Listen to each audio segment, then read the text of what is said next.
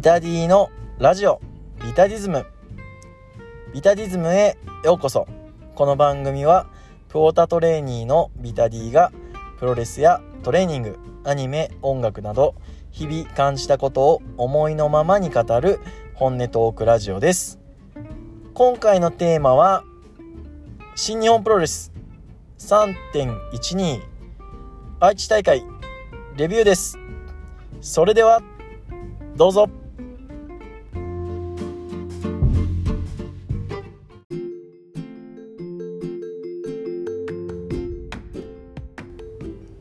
ラジオビタディズム始めていきましょう。今回のテーマは新日本プロレス。3.12ニュージャパンカップ愛知大会のレビューをやっていきましょう。はい久々に行ってまいりました。新日本プロレスというかプロレス自体がえー、っと1.29のスターダム以来なのでまあ1ヶ月半ぶりぐらい。本当は、えー、ノアに行く予定だったんですけどという点点点というところで。まあ絶賛ね、えー、今新日本プロレスワールド解約中ですのでなかなかこうニュージャパンカップの情報なんかはツイッターの TL とか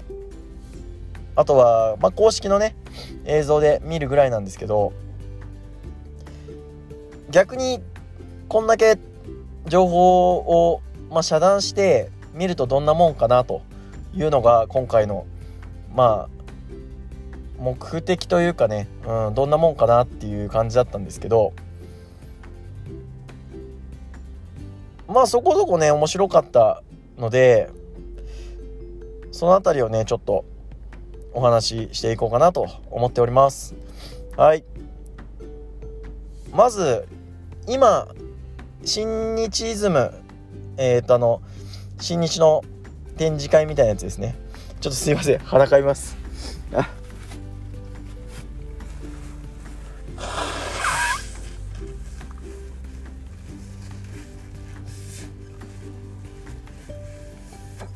あすいません。お聞き苦しい音を。すいません。いやちょっと今日花粉やばいっすね。一日浴びとったんでちょっと今もう花粉ややばいっす。鼻も鼻も喉もちょっと痛いかなって感じですね。いやー勘弁してほしいな。はいすいません。えーと今日ね愛知県体育館行く前に新日イズム行ってきました。あのー、よくね新日一緒に行く鈴木軍おじさんと一緒に、えー、行ってきたので昔を知っている人と行くと結構楽しいなという印象ですね。うん。まあこれで1,000円だったら1時間ぐらい楽しめたのでまあまあありかなという感じです。あの入場体験がねできるんですけど多分東京でやってた時はリングありだったんであれですけどちょっとね本当にゲートだけだったんでちょっと恥ずかしくてやれんかったですね。はい。そして会場着きまして今日は2階席ですね。2階席のえー、っと南側。まあ愛知県体育館をね知ってる方はなんとなくわかるとは思いますけれど。まあちょっとリングに近い方ですね。7500円の席だったのでまあ久々に西側がちょっと遠目になるんですけどそっちの方が安い席になるんですけどそこじゃなくて、えー、南側っていうことでリングからもそこそこ近くて久々に見やすいなと思いました。あとですね今日一緒に観戦したのがえっ、ー、とそのよく行く鈴木軍おじさんの会社の人とその息子さんと一緒に見たんですけど息子さんが今日初めてプロレスを見に来る中学校2年生っていうのであとまあ僕のね、えー、よく新日行く時は一緒に行く友達がいるんですけどそれもけその子も、まあ、大学2年生なんですけど、まあ、新日来た時しか行かないんでなんかこうあれっすよね。すれてない あのこうすれてないことを人と一緒に見るとなんか自分もすごくフレッシュな感じになった気分でした。はい、まあ、僕もねそんなプオーター歴4年ぐらいなんでそんなにまあねめちゃくちゃ詳しいってわけじゃないんですけどなんとなくこうすれてない素直な感想みたいなのってなんか昔の自分を思い出したかのようでね。はいすごく気持ちよかったです。それでは試合の方行きましょう。アンダーはサクッといきます、えー、第1試合藤田康生中島優斗本間智明対大岩良平マスターワット田口竜介は6分4秒ベンダーバールでワトが藤田に勝ってます、えー、中島の顔が良かったです。はい。ワトはちょっとだけ蹴りが強くなった気がします。以上。次行きましょう。第2試合。ヨータイガーマスク棚橋宏対ゲドチェイズ・オーエンズバットラックファレは7分51秒。テキストクローバーホールドで話が下道から勝ってます。タイガーさんのトペがすごく綺麗でした。あとはタナのねコンディションがやっぱ生で見てもちょっと悪そうだなというところがありますね。あのリングじゃなくて今日勝って、えー、リングのから降りて退場していく時もなんかね歩き方がちょっとやっぱ少しビッコ引いとるような感じがするので、まあ、膝が悪いのかもしくは股関節とかなのかなっていう感じ。ねあのお腹周りがねちょっと絞れてないよっていうのはす言ってたんですけどもしかしたら膝ないし股関節が良くないからちょっと有酸素とかねできてないのかなっていう感じはあります。まあ、この後お話しするんですけど、まあ、岡山で棚橋内藤がありますよというところで、まあ、内藤もそんなにめちゃくちゃ良くはなさそうだなという感じがしたので大丈夫かなと、うん、まあワールドでね見ない組なんで大丈夫かなっていうのも失礼な気がしますがちょっとご心配になる出来でしたね、タナは。はい、第3試合。吉橋、後藤弘樹、岡田和親対高橋裕次郎、ディック統合、キングオブダークネス、イービルは8分17秒、消灯で吉橋がディック統合から、えー、取っております。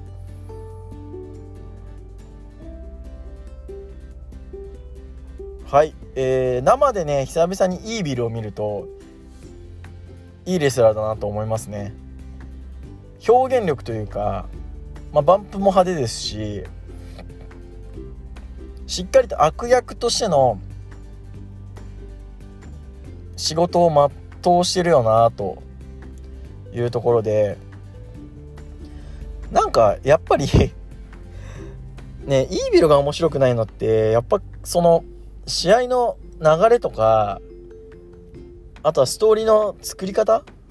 に問題があるんじゃないかなと思いますよね。結局こういうまあヒールで、えー、ギミックがこう重視されるレスラーっていうのはどうしてもストーリー性に依存されるので本人がいくら良くてもストーリーラインの作り方によって評価が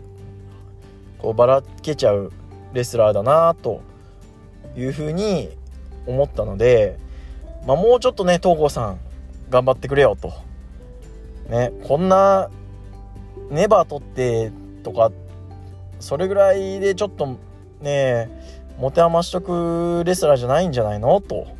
いうところです。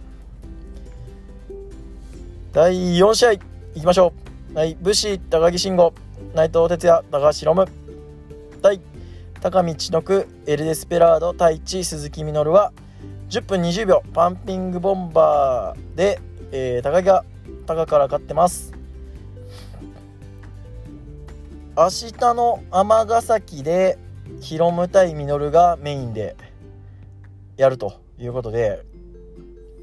えー、鈴木みのるがね風になれよ。いつも、えー、リングに上がる時にこう観客にね拍手を求めて最後あの「風になれ」で入るところを狙って、えー、ヒロムがミノルに突っかかっていくということで風になれキャンセルですね。序盤はヒロムとミノルでこうリングの中でやり合ってたんですけどもう序盤ある程度リングで終わらしたらあとはリングの外でずっとヒロムが、えー、ミノルにやられる。ちょっと手作に振り返して、えー、一矢報いるみたいな場面はあったんですけど、まあ、それでもちょっと、えー、ヒロミノル優位を覆せなかったというところではい。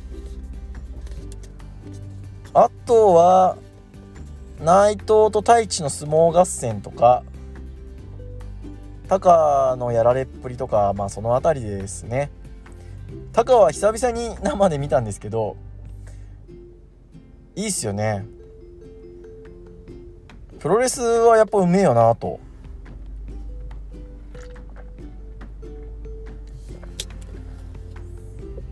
昨日ねスターダムの、えー、ニューブラッド YouTube 配信講義を見てたんですけど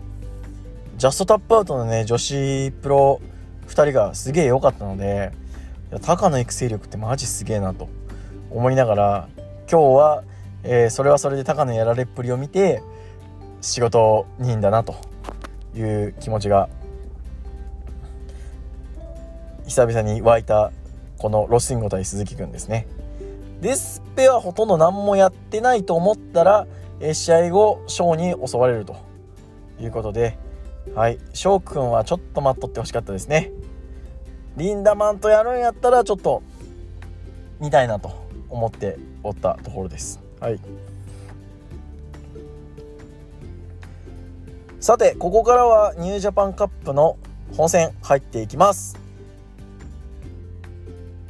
第5試合。ニュージャパンカップ2回戦。ザック・セイバージュニア対同期は15分3秒クリメーションリリーでザックが、えー、勝ちました。今日のベストバウトを決めるのであればここに入れたい。なんだかんだ同期が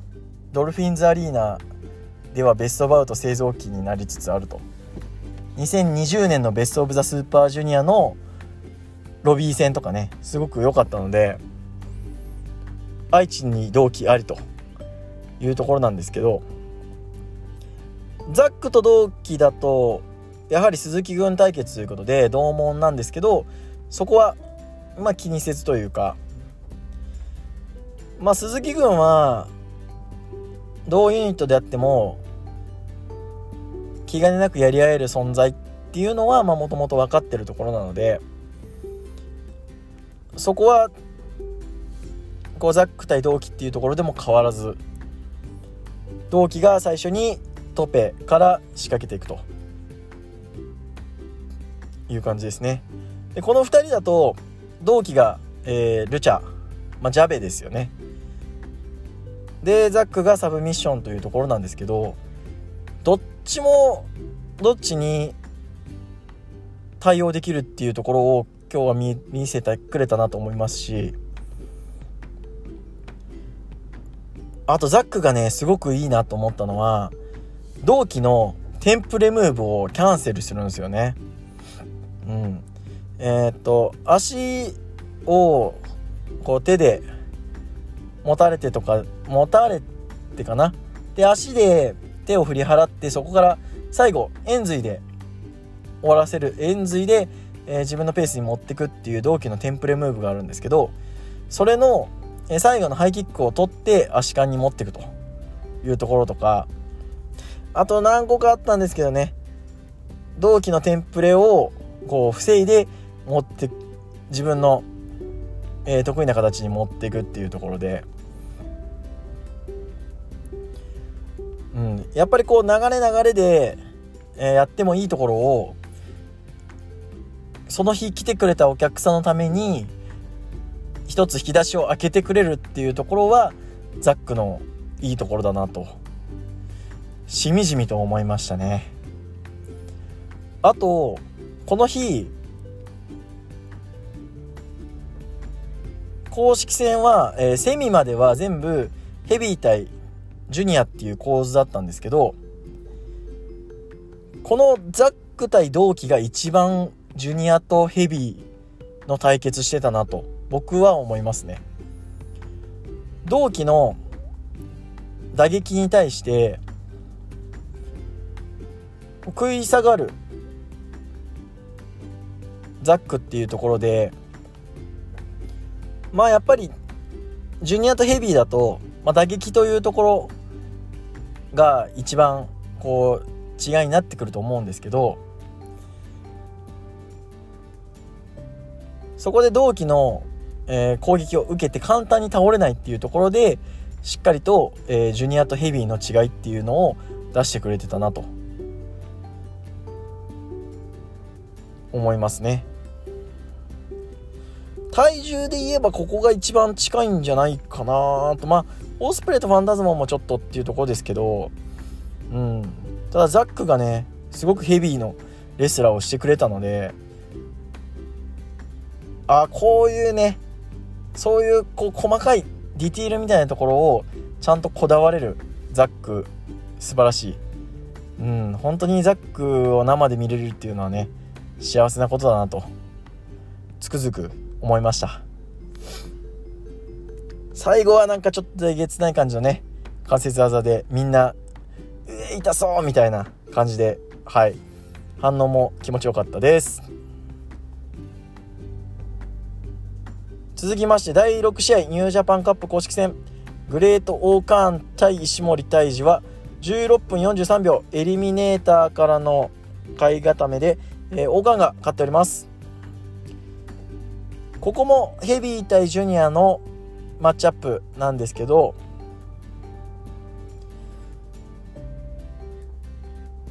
中盤くらいまではちょっと石森と王冠でちょっと関節技の掛け合いというかね。っていう感じでまあ石森も、えー、ヘビーの王冠に対して食らいつくという形だったんですけど少しねちょっと王冠がやられるシーンが多かったかなというふうに思います。この2人だと身長も王冠が180後半石森が163とかそれぐらいなんで、まあ、20センチ以上の差があってで王冠はねプラス体重も重いので、まあ、30キロ近い差があるというところで重さでねこう押し切れるところがあると思うんですけれどそこをあえて王冠がやられてしまうっていうのはちょっと見ている側からしても少し不思議な感じになっちゃうなと。まあ、石森がうまいっっていうので保管できる部分ではあるんですけどもうちょっとご体格でご利用してもよかったかなと。ね、そこに対して石森がこういう風がいいよっていうのが見せれるともっと面白かったかなと思いますただ最後はちょっと新しいエリミネーターの入りですかねこう強引に最後パワーで持っていくっていう感じがしたので最後のフィニッシュは、非常に豪快で良かったなと思います。第7試合いきます、えー、セミファイナルニュージャパンカップ公式戦2回戦。ウィル・オスプレイ対エル・ファンタズモは17分31秒ヒドゥンブレードでオスプレイがファンタズモに勝ってます、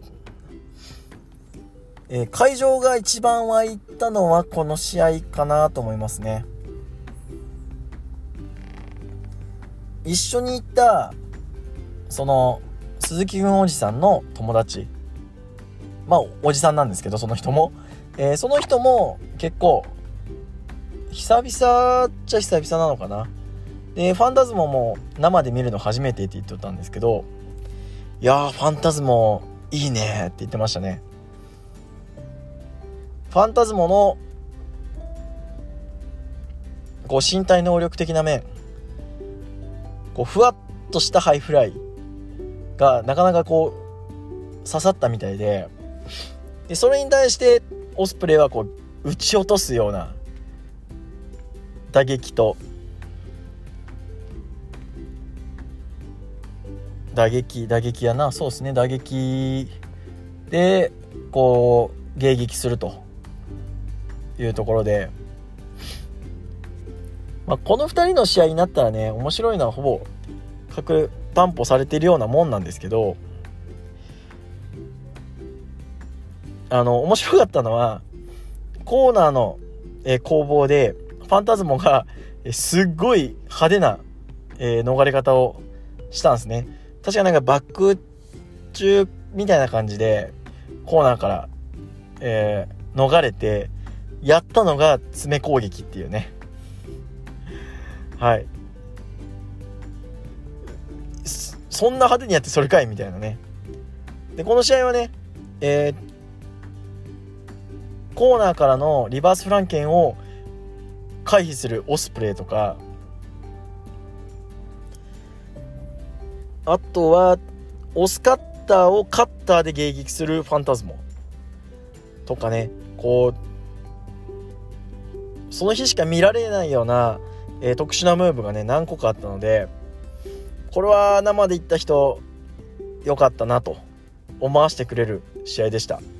最後は正面からのヒデンブレードでファンタズモにオスプレイが勝ちましたね。あわやという場面はファンタズモも作ったんですけど最後は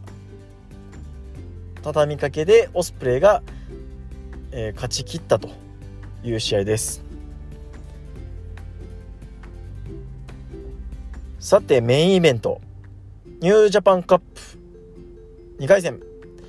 真田対アーロン・ヘナーレは25分7秒。ラウンディングボディープレスで真田が勝っております。完全に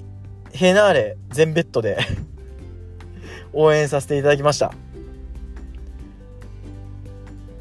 で今日ね初めて来た中学校2年生の子がね真田推し合ったんですよ。はい。なんであのこの近くの席でね、えー、もう代理戦争みたいな感じで拍手の 応酬をやってたわけなんですけどなんか楽しかったですねそれも。まあね試合としてはヘナーレがかなり追い込むもえー、真田が最後のね、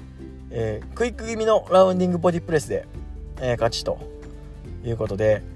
まあ試合内容としては多くを語ることもそんなにないかなと。まあアーロンがねかなり追い詰めれたという事実なんですけどまあただやっぱ少しねこの試合の中でのまあ、うん、まというか、ここで攻め切りたいところで攻めなきゃいけないよというところで、こう、その場面のヘナーレの技のチョイスとかを考えると、ちょっと今日も真田に勝つのは厳しいかなと、うん、思わされる内容だったなと。まあ、アンダードックが、えー、US チャンピオンを、えー、食うというシチュエーションではあるんですけどそれならばやっぱり少しでも勝ちにこだわるところを見せてほしかったなと。うん。こう決めきれるところで追撃をしない。うん。押してるところでエルボー合戦とか。まあそういうところでまあね。まあ負け役なんでしょうがないっちゃしょうがないんですけど負けるなりにこうそうですね。説得力を持たせていかないと勝ちにつながっていかないんじゃないかなという感想がありますね。だから25分はちょっと長かったかなと思います。はい。えー、そんなこんなで最後はね、えー、真田がギフト。やりましたよ。僕はもうその場でねノリが合えばもうやっちゃうタイプなんで。はい。で最後にね下手くそな 英語を喋ってからちょっとやりたくなっちゃいましたっていうのがちょっと面白かったっす。で最後に日本で一番ここ名古屋がデラデラスキアで？うんデラスキアでって言いましたかね。ちょっと久々にこう真田好きが再燃しそうなぐらいちょっとかっこよかったですね。うん。僕やっぱ最初に一番好きになったレスラーってまあ入りは北村なんですけど生で見て一番かっけえなと思ったのは真田だったんでちょっと真田好き再燃しそうな感じします。まあ多分一過性だとは思いますけどね。はい。えー、そんなこんなで愛知県大会もうささっとレビューしてきましたが、えー、久々にねプロレス見て楽しかったですしなんかこう最初も言ったんですけどフレッシュに見れる周りがいるとちょっと自分もフレッシュな気持ちを思い出したりすることが多くてまあなんかこれでまた他のプロレスもね少しフレッシュに楽しんでいこうかなという気持ちになったので非常にいい大会だったと思います。ということで今回のテーマトークは以上となります。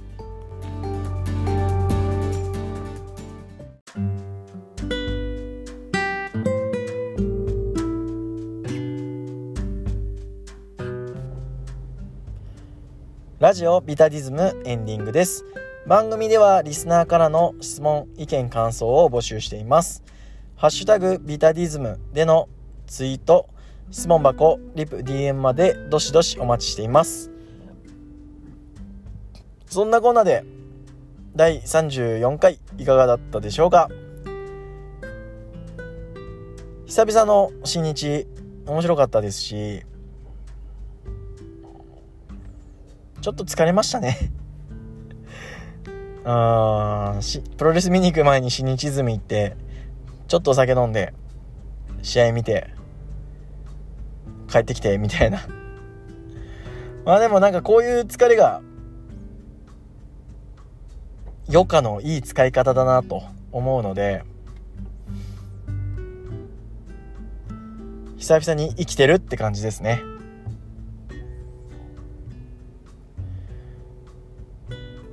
またここから当分ちょっと生観戦の予定はないんですけど